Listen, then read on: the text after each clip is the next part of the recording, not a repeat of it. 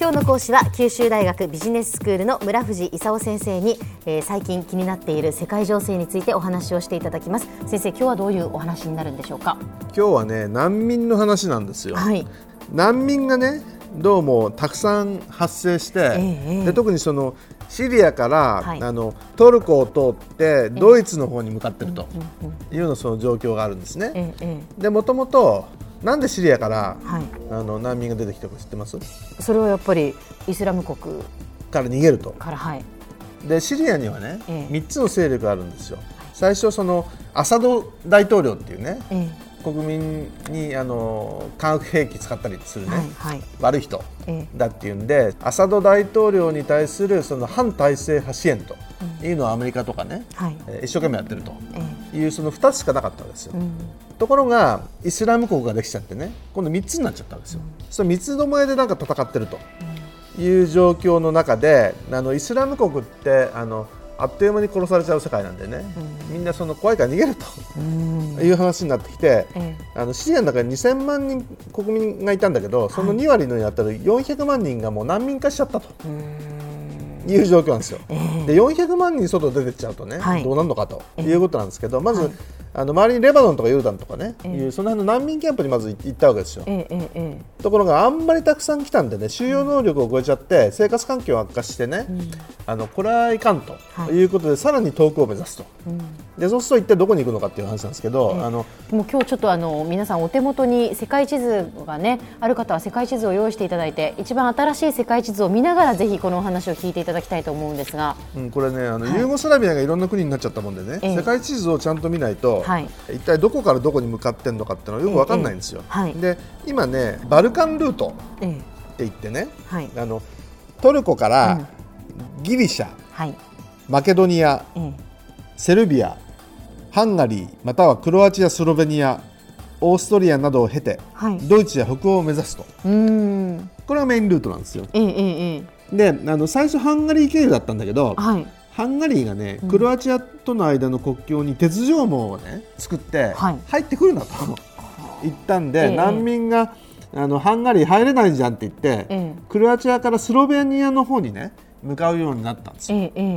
でそれが今メインルートなんですけどね、はい、じゃあどのくらい来てるのかと、うん、でトルコに200万人くらい来ちゃったんですよ、はい、シリアからさっきあの400万人くらい出たって話しましたけど、ええ、そのうち200万人くらいトルコに来ちゃったんですよ、はい、でトルコはね一時的にいるのはいいけど難民としてずっといることは認めないと言うん。で、うん、あここじゃだめじゃんって言ってね、まあ、ドイツだとか北欧を目指したわけですよ、うん、それで、まあ、マケドニア、セルビアハンガリー、クロアチアの方に流れてったわけだけどハンガリーだとかね東欧の人たちは、えー、難民来るの嫌なんですよ。なんで嫌かっていうとねまずそのえー、東欧の人たちって冷戦が終わってねやっと生活が豊かになって我々は幸せになったとで難民を受け入れたらねまた我々が冷戦の頃の不幸な時代のあの暗闇の世界に逆戻りするんじゃないかと。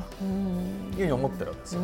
それとあとあのまだそのグローバル化だとかね多様化にそもそも対応できてないということもあってねハンガリーをはじめとする当職は嫌なんですよ、はい、だからその鉄条網を築いてそこからあの越えてくるのは逮捕だみたいなこと言ってね。それでその自分のところにあの入らないようにしてると。ええいうことで今そのクロアチアからハンガリーじゃなくてあのスロベニアの方行ってドイツの方を目指すと。で来るものをある程度受け入れざるはを得ないだろうと、ええ、あの難民と移民っていうのはちょっと違っててね、はい、難民っていうのはも戻したら殺されちゃうかもしれない人たちなんでね、うん、国際的にある程度受け入れなきゃいけないってことになってて、え、でドイツもあのある程度受け入れましょうと。うん。でも自分だけ受け入れるの大変だからね、うん、みんなで受け入れましょうということで、はい、あのこの間ねあの16万人受け入れしようということを EU で決めたんですよ。はいでこれあの東欧諸国大反対だったんだけど、うん、多数決で無理やり決めたんですね。で6月には4万人の受け入れを決めただけだったのにあっという間にまあ4倍になっちゃったんですよ、うん、で16万人受け入れたんだけどでもさっき言ったようにトヨコには200万人来てるわけですよ。そうするとどんどん増えるだろうけどこれ一体どうすんのとい。う話になってて、はい、EU ではとりあえずトルコで止めてくんないかなという話もあってね。じゃあちょっとお金を払ってねそこにちょっと行ってくんないみたいな話をあの今トルコと話してね。でトルコはあの今 EU の外にいるんですよ。でそれでちょっと受け入れてあの EU に協力したら EU に入れてくれるのみたいなね話をしてでまた話がどんどんよく分かんなくなってでまあ、EU だけの問題かっていうことでね。国際的にはまあ大問題なんでね。でアメリカもちょっと今までは年間7万人くらいだったんだけどもうちょっと7万5千人くらいは受け入れましょうとかね。あのオーストラリアも受け入れましょうとかね、いろんなところは少し受け入れの話を始めてだからそれって一体、あのなんで難民が発生してるのかっていうと、シリアでその3つが対立してね、はい、でそのイスラム国から逃げてると、じゃあこれをどうするかと。いうことであのフランスなんかはねじゃあやっぱり早いとこシリア問題解決しなきゃなって言って、あのシリアの空爆に参加したりしたんですよ。そしたら今度ロシアがねこれはやっぱりそのシリアはアサド政権にあのやってもらわなきゃいけないでしょって言ってね。もともとアサド政権を支援したロシアがね空爆を始めたんですよ、はい、イスラム国を空爆だなんて言ってたのはね。イスラム国だけじゃなくてアサド政権に反対する反体制派の空爆がやってるわけですよ。それでアメリカとかヨーロッパ怒っちゃってね。ロシア何やってんだと。イスラム国空爆って言いながらその反体制派の空爆やってるじゃないと。であのいよいよシリア問題が混沌としてきてると。えー、問題はどんどん拡大してるんだけれども、えー、あの10分の1くらいの解決策を検討したぐらいで、ほとんど解決されてないと、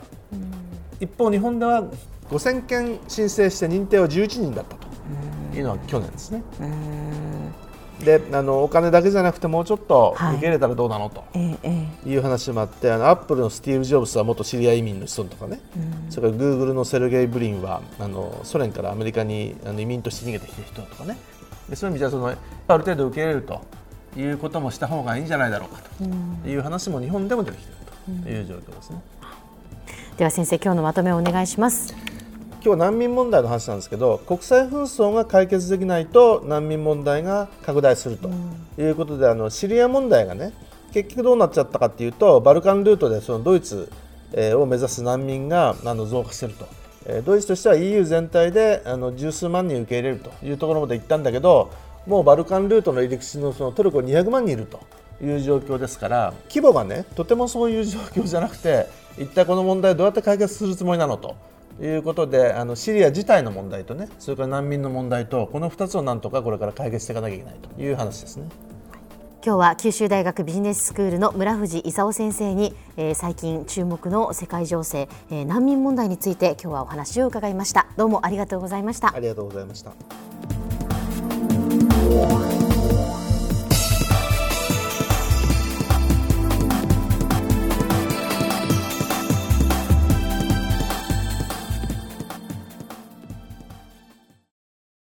続々ぐいぐいメラメラつながるゾワゾワハラハラメキメキつながる。ズキズキ。モワモワホカホカつながる。キリキリ。ザワザワキュンキュン。ガンガン。ワクワク。ウズウズドキドキ。ルンルンバクバク。九州人のいろんな気持ちつなげます。九州から輝こう。キラキラつながる。 QTnet